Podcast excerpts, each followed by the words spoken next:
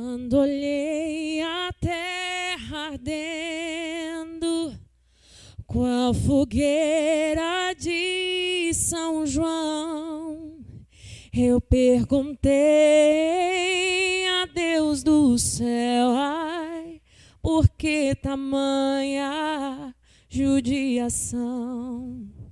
Que braseiro, que fornalha, nenhum pé de plantação. Por falta d'água, perdi meu gado, morreu de sede meu alazão. Eu perguntei a Deus do céu, ai, por que tamanha judiação? Eu perguntei, meu Deus do céu, ai, por que tamanha judiação?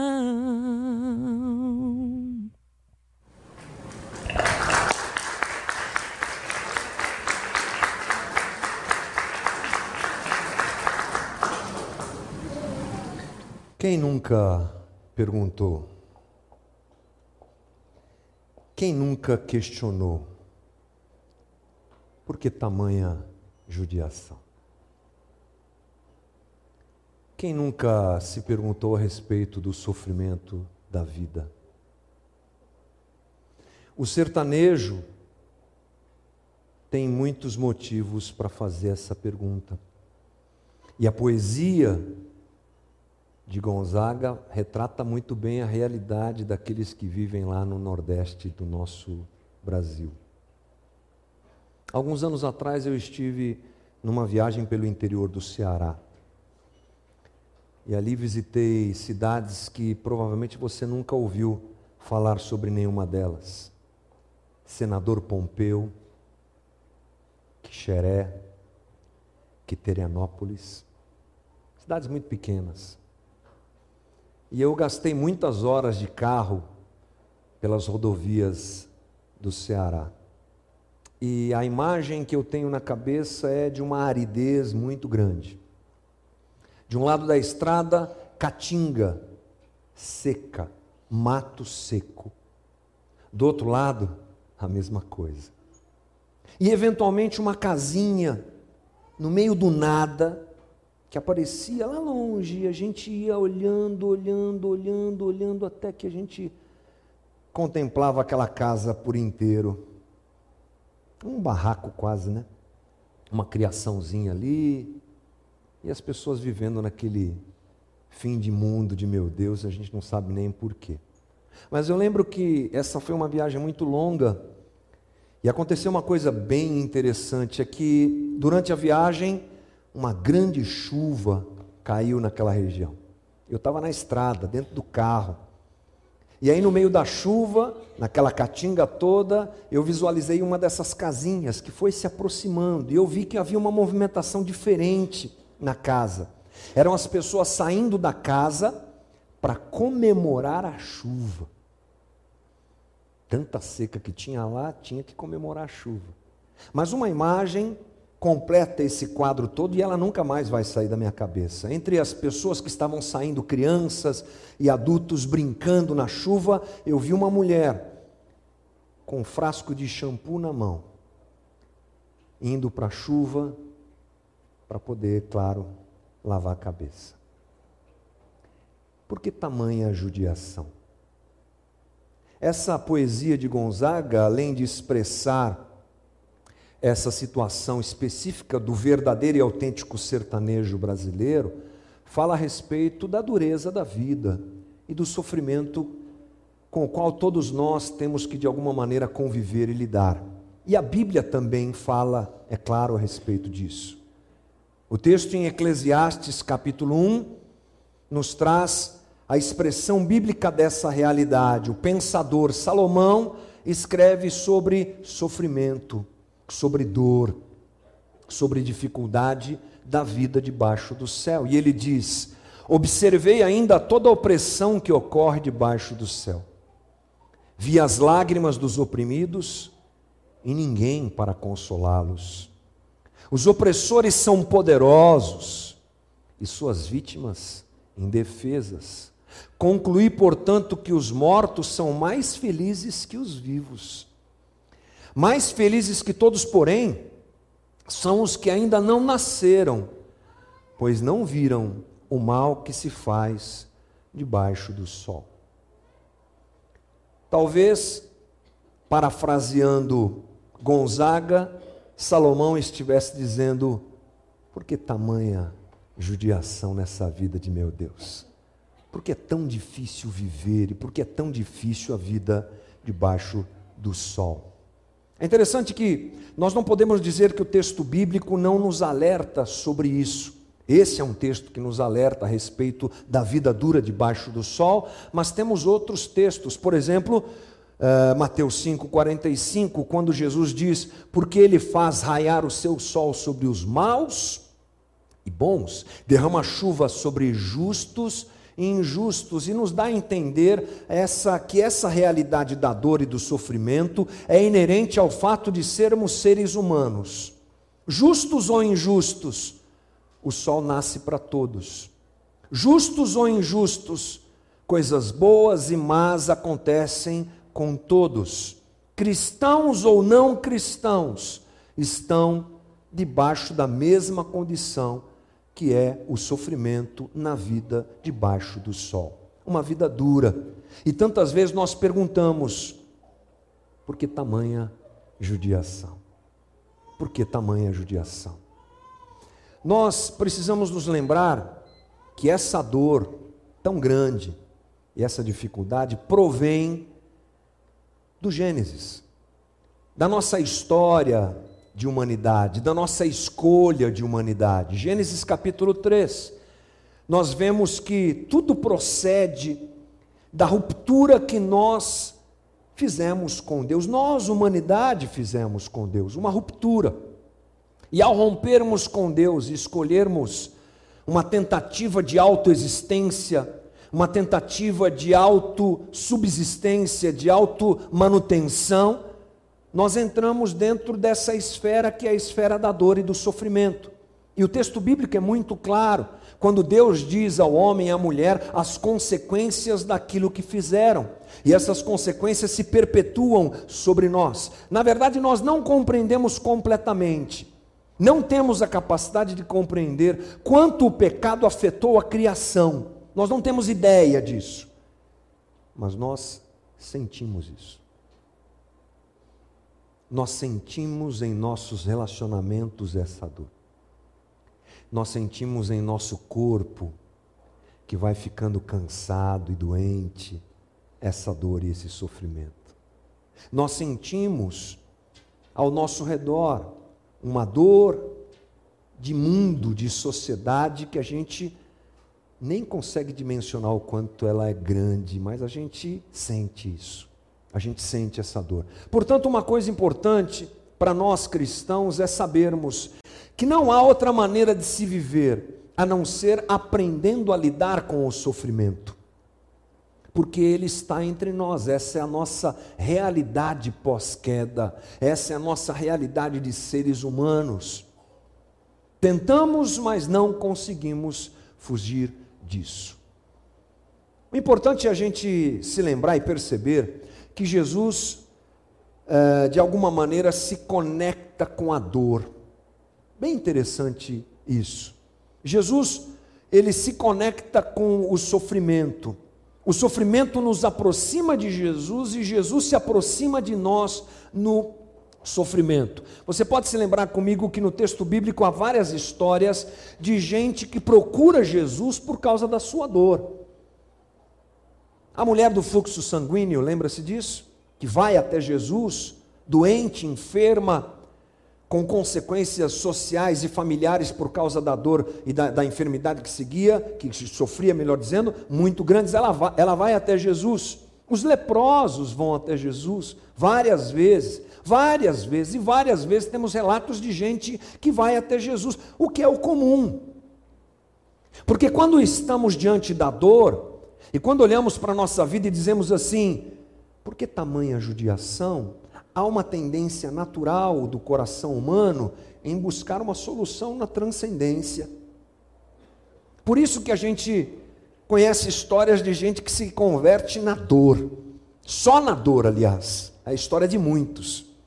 E outros que procuram caminhos alternativos, espiritualmente falando, porque querem aliviar a sua dor. Portanto, a dor acaba sendo um veículo que nos aproxima de Jesus. Ok, e é assim mesmo. Agora, uma coisa interessante também é que Jesus, na sua história, como homem aqui presente, procura gente em sofrimento. Os que sofrem procuram Jesus, mas Jesus também procura os que sofrem. Se lembra do homem no tanque de Betesda? 38 anos. Jesus vai até lá, se apresenta na vida daquele homem que tanto sofria. Me lembrei, preparando essa conversa aqui, eh, de uma outra pessoa que Jesus procura. Ela não tem cara de quem está sofrendo, mas está. Zaqueu. Jesus vai até a casa de Zaqueu. Um homem que aparentemente está bem, Zaqueu não é nenhum portador de enfermidade, pelo menos o texto bíblico não fala isso, mas era um homem que sofria. Era um cobrador de impostos do Império Romano, trabalhando contra seu próprio povo, um publicano, era um homem é, incompleto, com uma dor existencial. Jesus vai até ele. Pessoas procuram Jesus porque estão sofrendo, Jesus procura pessoas que sofrem. Mas há um texto bíblico que me chamou a atenção esses dias, pensando nessa história toda, que mostra Jesus se encontrando com uma mulher que sofre, que é o texto de João capítulo 4, a mulher samaritana, um texto bastante conhecido por nós. E pensando em tudo isso, aliás, lendo o texto, eh, me detive nesse aspecto de um Jesus sofredor que encontra uma mulher sofredora. E dali a gente pode aprender muita coisa a respeito dessa situação de tanta judiação, de tamanha judiação que a gente vive. Eu quero propor essa conversa a você hoje, que está lá em João capítulo 4, a partir do versículo 3, que disse assim, diz assim: Assim deixou a Judéia e voltou para a Galiléia. No caminho teve de passar por Samaria. Chegou ao povoado samaritano de Sicar, perto do campo de Jacó que Jacó tinha dado a seu filho José. O poço de Jacó ficava ali, e Jesus, cansado da longa caminhada, sentou-se junto ao poço por volta da meia-noite. O que é está acontecendo aqui, gente? Jesus está subindo da Judéia. Lembre-se que Israel é meio assim horizontal, é, vertical, perdão, uma faixa de terra meio vertical. Ele sai de Jerusalém, que está aqui embaixo no sul, e sobe para Galiléia. Ao subir para Galiléia, ele passa por Samaria um povoado chamado Sicara, é o lugar onde Jesus encontra essa mulher. E ele encontra essa mulher é, no poço que Jacó, um dos patriarcas, lembra? Abraão, Isaac, Jacó, José, os pais de Israel, vamos chamar assim. É, ele, Jacó, havia dado esse poço a José, seu filho. Era chamado Poço de Jacó. Lá estava aquela mulher que todo dia ia tirar água e ela se encontra com Jesus. E Jesus está cansado diz o texto. Veja lá o versículo 7. Pouco depois, uma mulher samaritana veio tirar água e Jesus lhe disse: Por favor, dê-me um pouco de água para beber. Naquele momento, seus discípulos tinham ido ao povoado comprar comida. Um Jesus cansado, extenuado de uma viagem, se encontra com uma mulher e começa ali um diálogo que é muito interessante. Um diálogo que parece que é meio desconexo. Eu sempre achei isso sobre essa conversa. Parece que Jesus está falando de melancia e ela está falando de abacaxi, sabe? Uma coisa assim meio esquisita. Mas é bem interessante perceber que as palavras dessa mulher revelam a sua situação e as palavras de Jesus mostram a ela como lidar com essa situação que ela mesma apresenta. Então vamos lá. Vamos perceber esse diálogo interessante. Diz assim a partir do versículo 9: A mulher ficou surpresa, pois os judeus se recusam a ter qualquer contato com os samaritanos. Você é judeu, eu sou uma mulher samaritana, disse ela a Jesus. Como é que me pede água para beber? Jesus respondeu: Se ao menos você soubesse que presente Deus tem para você e com quem está falando, você me pediria e eu lhe daria água viva. Mas você não tem corda nem balde, e o poço é muito fundo, disse ela. De onde tiraria essa água viva? Além do mais, você se considera mais importante que nosso antepassado Jacó, que nos deu esse poço? Como pode oferecer água melhor do que esta que Jacó, seus filhos e seus animais bebiam? Jesus respondeu: Quem bebe desta água aí, logo terá sede outra vez. Mas quem bebe da água que eu lhe dou, nunca mais terá sede. Ela se torna uma fonte que brota dentro dele e lhe dá a vida eterna. Por favor, responde a mulher, Senhor, dê-me dessa água, disse a mulher, assim eu nunca mais terei sede, nem precisarei vir aqui para tirar água. Essa afirmação do versículo 15, este último que nós lemos, vou ler de novo. Por favor, Senhor, dê-me dessa água, disse a mulher, assim eu nunca mais terei sede, nem precisarei vir aqui para tirar água. Ela nos apresenta a dor que aquela mulher sentia a respeito da sua própria vida. Uma mulher do primeiro século sofrendo por ser mulher. Essa é a realidade histórica da situação. Uma mulher sofrendo porque todos os dias tinha o trabalho extenuante de tirar água daquele poço. Uma mulher que pertencia a um grupo, a uma nação, perdão, uma nacionalidade que era discriminada pelos judeus. Uma mulher que sofria um tipo de dor que eu chamei aqui para o nosso entendimento de dor da vida. Dor da vida. Porque a vida dói. Essa é a dor da vida. Por que tamanha judiação? Era isso que ela estava dizendo para Jesus. Me dá logo dessa água que você está falando aí, para ver se me alivia, porque eu não aguento mais a vida que eu tenho. Sou mulher e todo dia tenho que virar, vir tirar água aqui e sofro discriminação. E mais para frente a gente já vai saber que ela tinha problemas de relacionamento, problemas familiares. A vida dela era uma dor. É a dor da vida. Eu penso que a gente falar sobre a dor da vida e conversar sobre dor e sofrimento, num primeiro momento parece alguma coisa meio mórbida que a gente deveria evitar. Já que somos cristãos, devíamos pensar na positividade do Evangelho, na vitória, em sermos mais que vencedores. Mas eu acho que não. Eu acho que pensar sobre a dor da vida é um bom sinal de maturidade, inclusive para a nossa espiritualidade. Falar sobre a existência da dor cotidiana, da realidade que todos nós vivemos e que muitas vezes toma conta do nosso coração e faz a gente pensar assim: que porcaria de vida que eu tenho. Não queria ter nascido aqui, não queria ter nascido nessa família. Não queria ter casado com esse, com essa, não queria ter tido esses filhos, queria ter esperado mais, queria ter feito isso, queria ter feito. Olha para a minha vida, que tamanha judiação. A gente pensa assim. A gente pode até não dizer, mas de vez em quando esse, essa coisa esquisita toma conta do nosso coração. Pensar sobre isso é fundamental, porque a dor da vida nos acompanha sempre. Como eu disse agora há pouco, ela é inerente ao fato de sermos seres humanos. Ser humano sofre. Ser humano dói.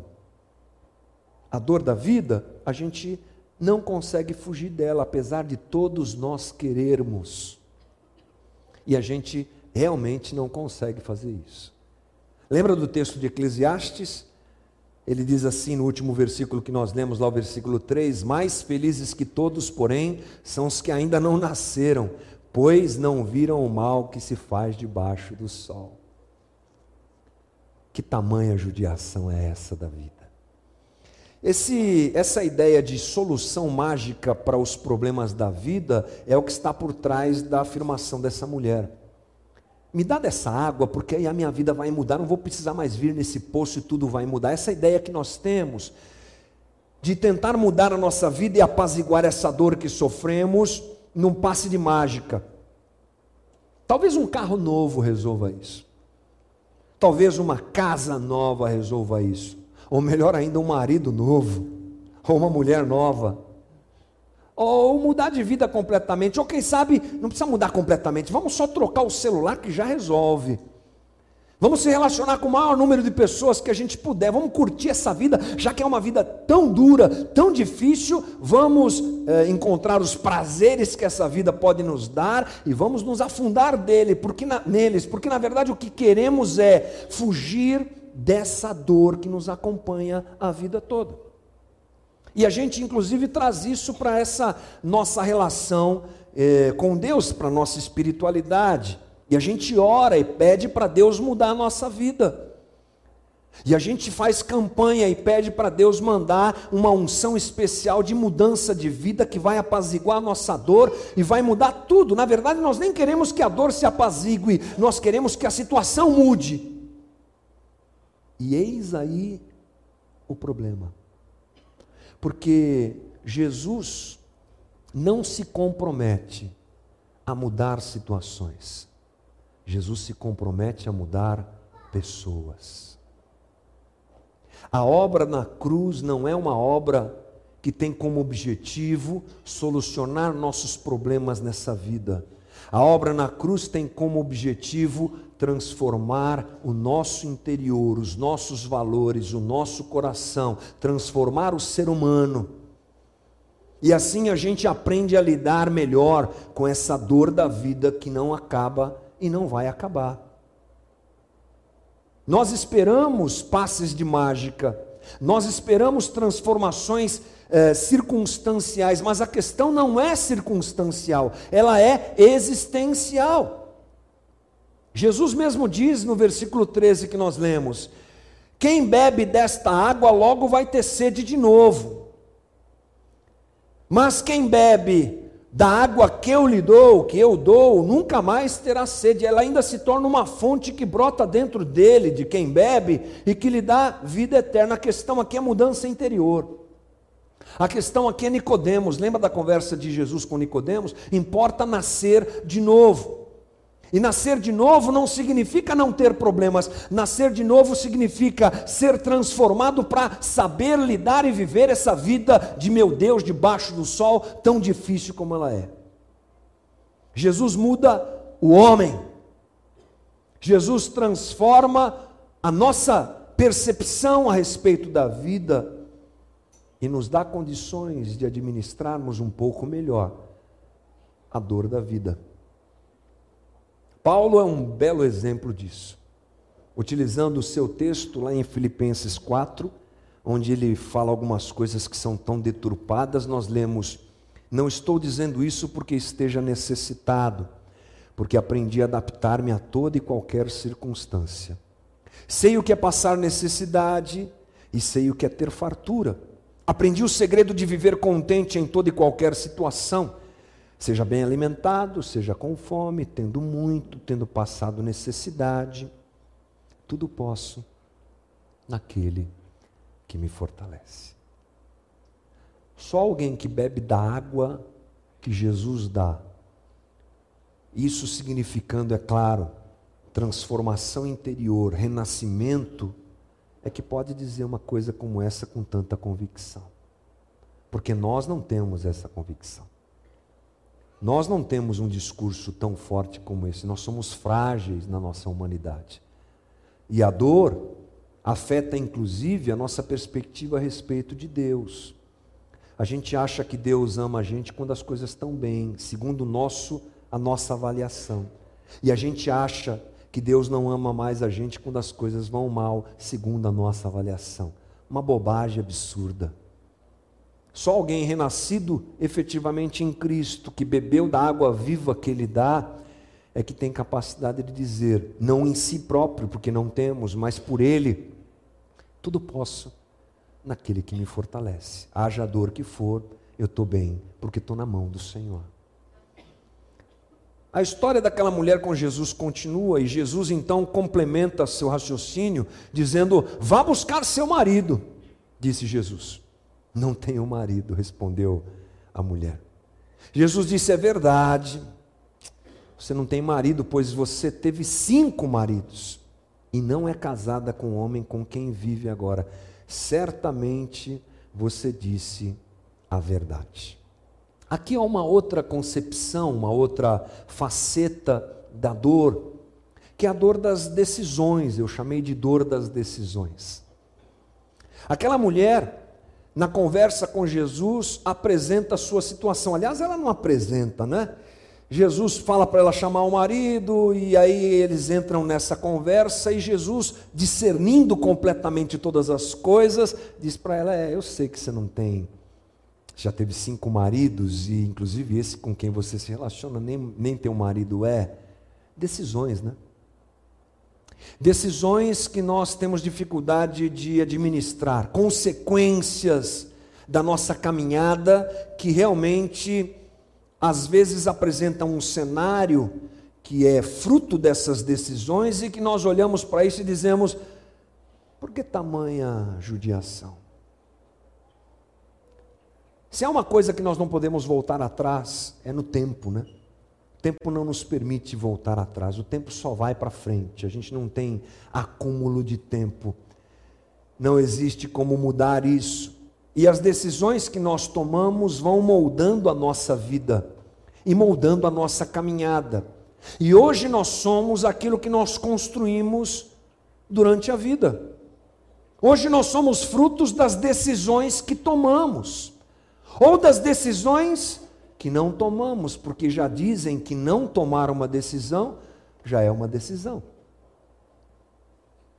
com quem eu casei, com quem eu fiquei, com onde eu fui trabalhar, onde eu moro, com quem eu convivo, quanto eu estudei, onde eu estudei. Moldou a nossa vida. E tendo a ideia de que a gente não pode olhar para trás, como é que a gente lida com isso? Porque todos nós temos alguma coisa para nos arrepender. Todos nós temos o famoso e se? E se eu não tivesse feito isso, mas tivesse feito aquilo? Uma das fontes de maior dor das decisões, ou melhor dizendo, um dos locais onde a dor das decisões eh, se apresenta mais forte é, é nas relações, né? Nas relações. É o caso dessa mulher, ela, ela apresenta uma dor das decisões que tomou.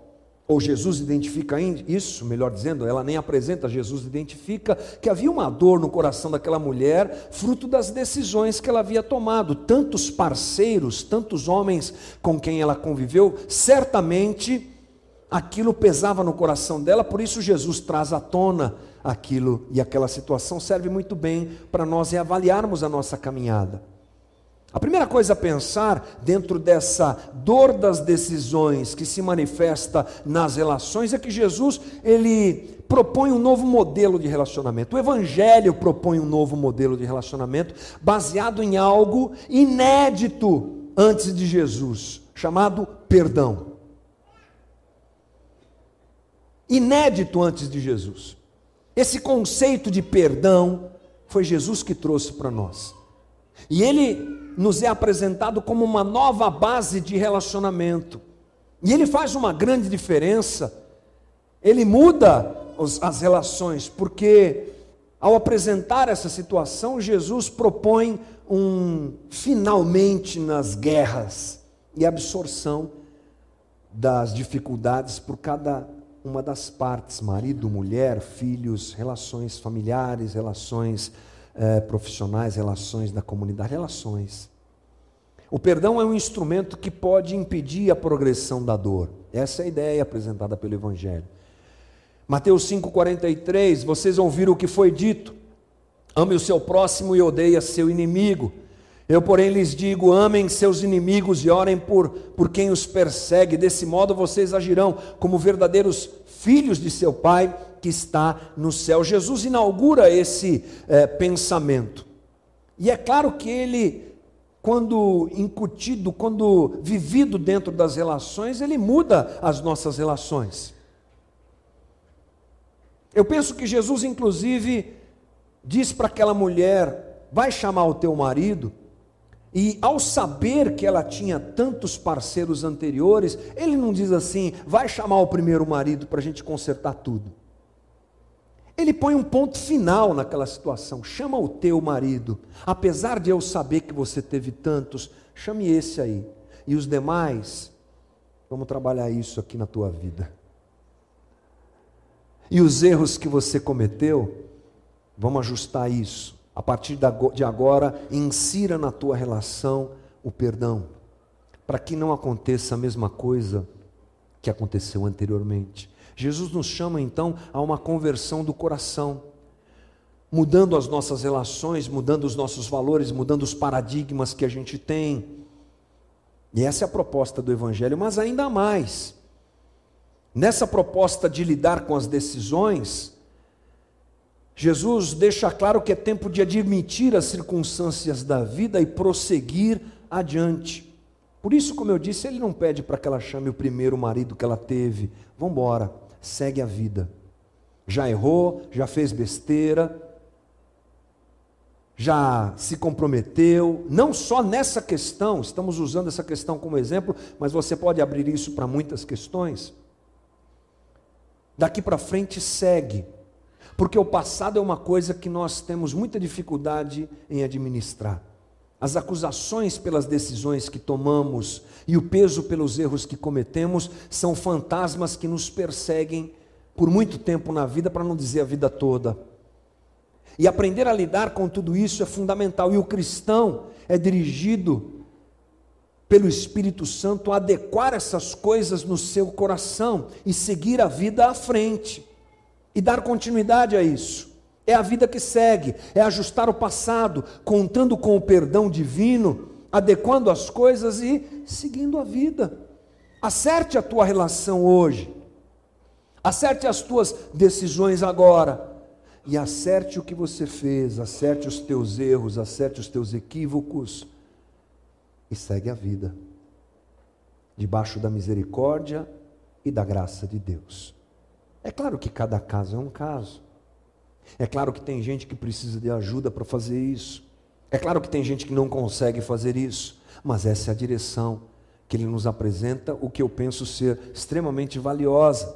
Eclesiastes 3, 4 também nos diz que tem tempo para chorar e tem tempo de rir tempo de se entristecer e tempo de dançar, fases da vida que a gente vive. Um dia a gente chora, mas a gente pode rir também. Ajustando essas coisas, o caminho para voltar a sorrir fica um pouco mais fácil. Administrar a dor das nossas decisões fica um pouco mais simples.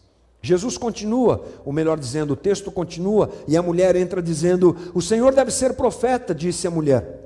Então diga-me, por que os judeus insistem que Jerusalém é o único lugar de adoração, enquanto nós, os samaritanos, afirmamos que é aqui no Monte Gerizim, onde nossos antepassados adoraram? Onde nossos antepassados adoraram, perdão. Jesus respondeu: Creia em mim, mulher. Está chegando a hora em que já não importará se você adora o Pai neste monte ou em Jerusalém. Vocês samaritanos sabem muito pouco a respeito daquele a quem adoram.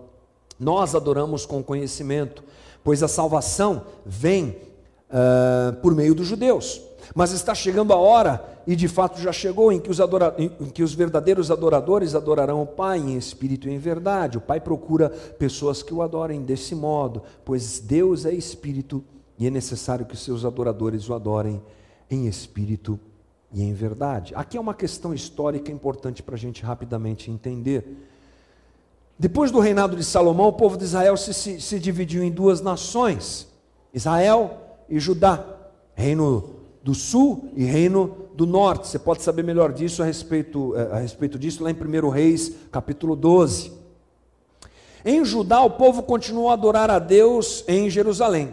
Mas em Israel, o povo se virou para a idolatria e misturou a adoração a Deus com outras religiões a capital do reino de Israel era Samaria. Por isso, essa dificuldade de relacionamento entre samaritanos e judeus. Na época em que os reinos estavam divididos, Samaria se perdeu na sua religião e flertou com outras religiões, inclusive com outros povos. Então eles ficaram marcados como judeus mestiços não eram mais puros no sangue judaico, no sangue judeu, e não eram mais puros na sua religião. Por isso o judeu não se dá bem com o samaritano. Mas interessante dessa pergunta que a mulher faz, que é a seguinte: Jesus, estou vendo que o senhor é profeta. O senhor acabou de me revelar aí, dizer que eu já tive cinco maridos, o senhor deve ser profeta. Então me explica qual o lugar certo para adorar a Deus? Aqui em Samaria mesmo? Ou lá em Jerusalém, onde os judeus dizem que é o lugar certo porque o templo está lá? Sabe o que a gente percebe no coração dessa mulher? Uma mulher religiosa, ela tem uma preocupação interessante, ela tem uma, uma dor por Deus. Ela quer se relacionar com Deus. Se lembre agora há pouco que eu disse, uma verdade que nós vivemos é que quando estamos em dor, procuramos alguém, uma transcendência, uma divindade. Essa mulher não foge dessa regra e ela quer saber, porque era a sua cultura, era a sua religião. Eu adoro aqui em Samaria ou adoro lá em Israel. Eu preciso encontrar Deus para resolver essas questões existenciais das quais o Senhor está falando aí, Jesus. Mas eu estou em confusão. A religião, é, ao invés de ser uma fonte de consolo, a religião, ao invés de ser uma fonte de uh, ajuda àquela mulher, estava se tornando uma fonte de confusão. E ela talvez pudesse dizer: por que tamanha judiação? Porque nem procurar Deus eu consigo, Jesus. Não sei onde que ele está direito, se ele está em Jerusalém ou se ele está em Samaria. Nós religiosos sofremos muito com isso, né? Nós somos alvo desse sofrimento, dessa dor por Deus. Já que entendemos que de alguma maneira a religião é o caminho para tentar nos livrar dessa dor, porque é assim que acontece, como eu disse, a gente ainda embarca num problema muito sério que é ah, como é que eu administro isso? Como é que eu posso agradar a Deus? Como é que eu posso me relacionar com Deus? Será que essa é a igreja certa? Será que esse, essa explicação sobre a Bíblia é a que vale? Mas eu escutei outra coisa, escutei outro dia uma pessoa falando outra coisa sobre esse, essa ideia de Deus, de igreja, de evangelho. Será que é o R.R. Soares que está certo? Ou será que é o Malafaia que está certo? Ou será que não é o pessoal da Universal ou do pessoal da Igreja Batista? Ou talvez aquela Assembleia de Deus que tem do lado da minha casa, ou aquela igreja Deus é Amor pequenininha que tem ali na esquina, ou eu devo largar tudo isso daí, ficar em casa e estudar a Bíblia sozinho, porque de alguma maneira você é influenciado. Essa dor por Deus, para nós que somos religiosos, numa aspa grande aqui, é uma coisa muito frequente. A prática religiosa, ela sempre vem acompanhada de dúvidas. Essa é a dor que nós temos por Deus. Estou certo, estou no caminho certo, preciso aprender, preciso entender, fiz o que era certo, Deus está me olhando, Deus me ama, Deus é, se agrada de mim. Perguntas e perguntas, e dor, e dor, e dificuldade. Como é que a gente administra isso? Jesus, ele, interessante que ele não propõe religião, ele vai para outro caminho. E a resposta que ele dá a essa mulher é esclarecedora para nós. Ele diz no versículo 23, 23: Mas está chegando a hora, e de fato já chegou, em que os verdadeiros adoradores adorarão o Pai em espírito e em verdade. O Pai procura pessoas que o adorem desse modo. Ou seja, irmão, agora não é mais em Jerusalém e nem em Samaria.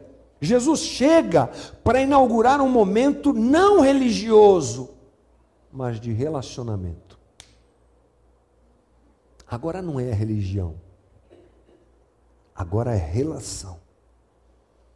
Se eu quiser buscar Deus na religião, as doiduras da religião, doideiras, melhor dizendo, doiduras não existe, né? Doideiras da religião vão me acompanhar sempre. Sempre eu estarei em crise. Deus me ama, Deus não me ama. Deus gosta de mim, Deus não gosta de mim. Eu estou sendo aceito por Deus ou não. Mas quando a coisa se transforma na verdade que é, em relacionamento, essas coisas se apaziguam no nosso coração. Jesus, inclusive, é, propõe que uma verdade absoluta, que Deus procure pessoas que o adorem em espírito e em verdade, independente da situação onde estão e do lugar onde estão. Nós é que continuamos inventando essas crises. Nós que continuamos indo ao templo, ao santo dos santos. Nós que gostamos de religião, nós que gostamos de formato, nós que gostamos de coisas, nós adoramos saber que o véu foi rasgado Ah, agora o véu está rasgado, agora eu posso entrar no Santo dos Santos. Agora, minha pergunta para você é: será que o véu foi rasgado para a gente entrar no Santo dos Santos? Ou o véu foi rasgado porque Deus saiu do Santo dos Santos e veio morar em nós?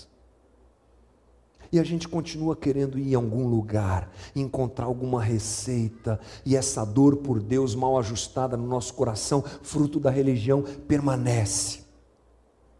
Paulo diz uma coisa reveladora, lá em Romanos 12, 1. Portanto, irmãos, suplico-lhes que entreguem seu corpo a Deus por causa de tudo que ele fez por vocês, que seja um sacrifício vivo e santo, do tipo que Deus considera agradável. Essa é a verdadeira forma de adorá-lo. Não é ir para Israel, nem ir para não sei que lá, nem aqui, nem lá. É aqui dentro de mim, é dentro de você, onde essa relação efetivamente acontece e a dor por Deus que nós carregamos pode ser apaziguada. Muito bem, Jesus me chama de amigo, quer andar comigo, eu já entendo um pouco melhor como é que eu lido com as minhas decisões do passado, como é que eu lido com essa dor da vida, mas a grande pergunta continua por que tamanha judiação? Como é que a gente resolve isso? Ou será que não resolve? Como é que a Bíblia me responde essa questão? Agora, abrindo um pouco a nossa conversa. Ah, existem duas maneiras da Bíblia nos ensinar alguma coisa a respeito dessa dor. Lá no Velho Testamento, a resposta é assim: se você perguntar para Deus do Velho Testamento, Deus, por que tamanha judiação? Ele vai dizer assim: porque sim. Porque sim. Você, pai, já respondeu assim para o seu filho alguma vez?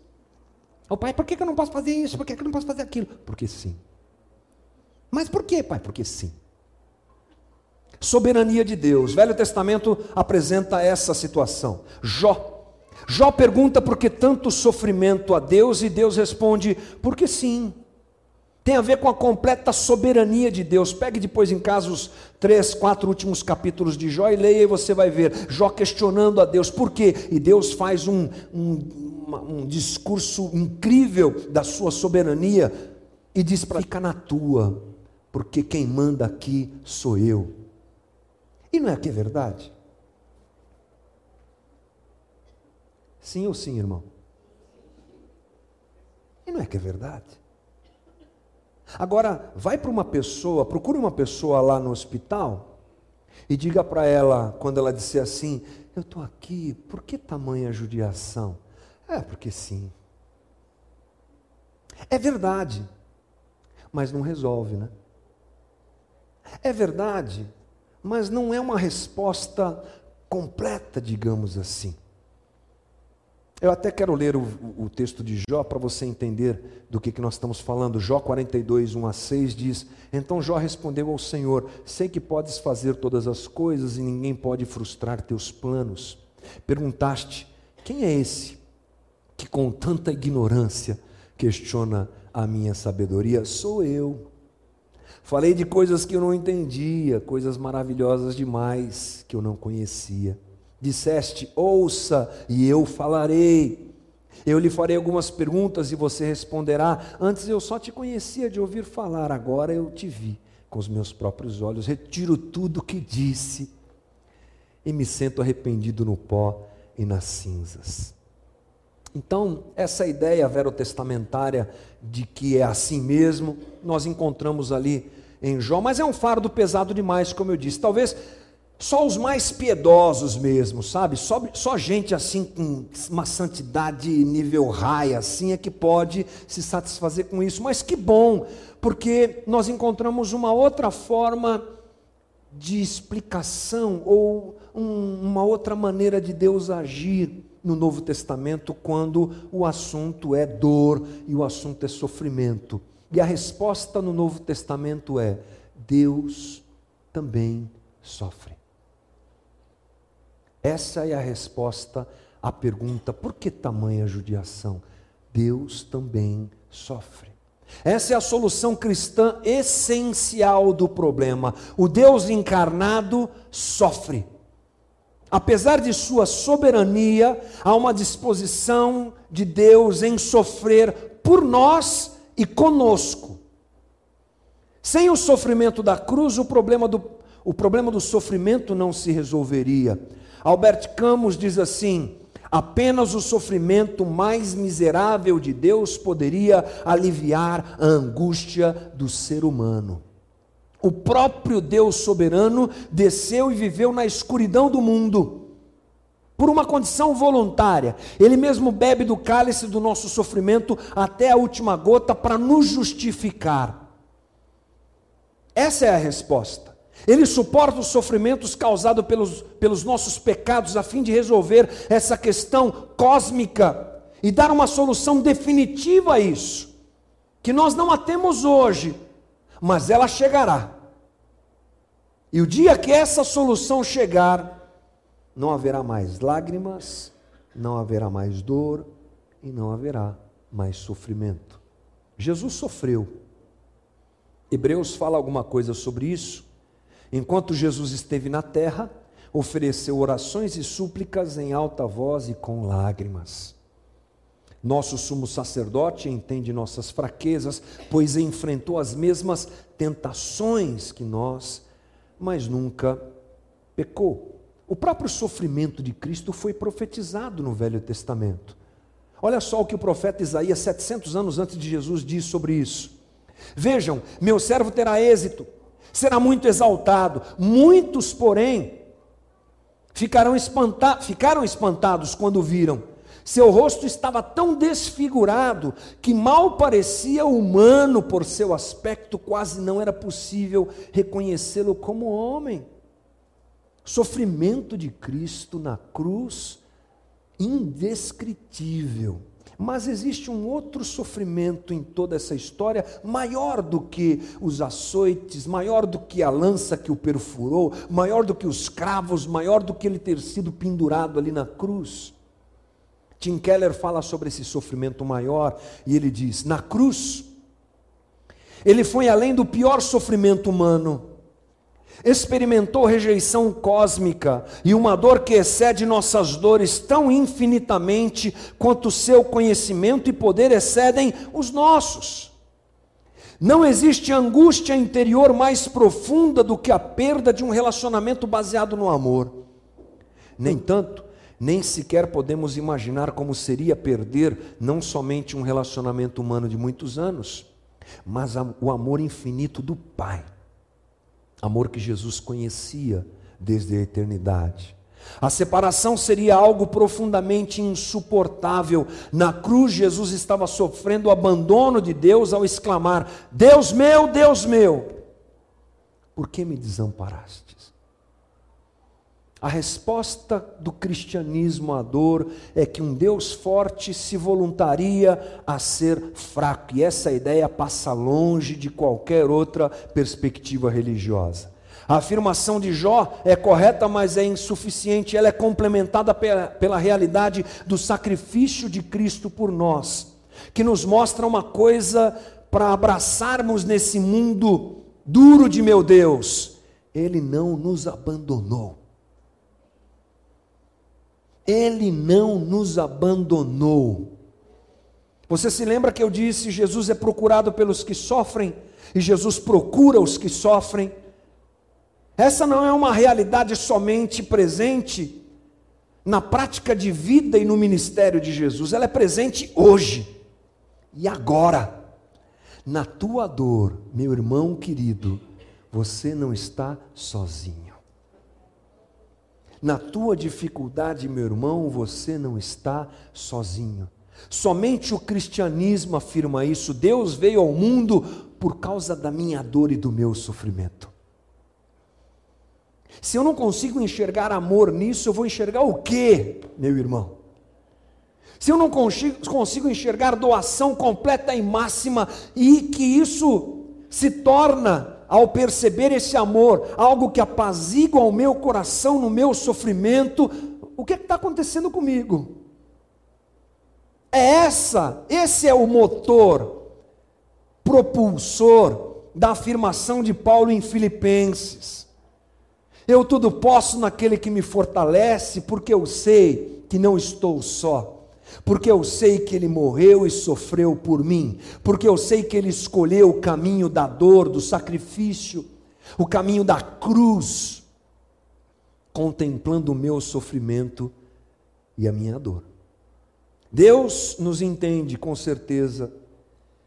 E sabe como nós nos sentimos e se mobiliza para resolver tudo isso no tempo que Ele tem para nós, quando tudo convergir a Ele, quando tudo se resolver nele. Nós não teremos todas as respostas para a pergunta que a gente usou para essa conversa. Por que tamanha judiação? A gente não tem todas as respostas. Dá para a gente ter uma ideia a partir de uma conversa como essa, mas todas as respostas não. Mas o que nós precisamos talvez não sejam respostas, mas o que nós precisamos talvez seja o abraço do Senhor no tempo do nosso sofrimento. E esse nós temos. E esse consolo nós temos. Confiança no amor de Deus em meio ao sofrimento é o caminho para a gente continuar vivendo nessa vida debaixo do sol. E quando a gente tiver esse questionamento, por que tamanha judiação que venha um espaço grande em nosso coração para que o Espírito Santo nos dirija, nos console e nos conforte. Feche os teus olhos um pouquinho. Eu quero orar com você.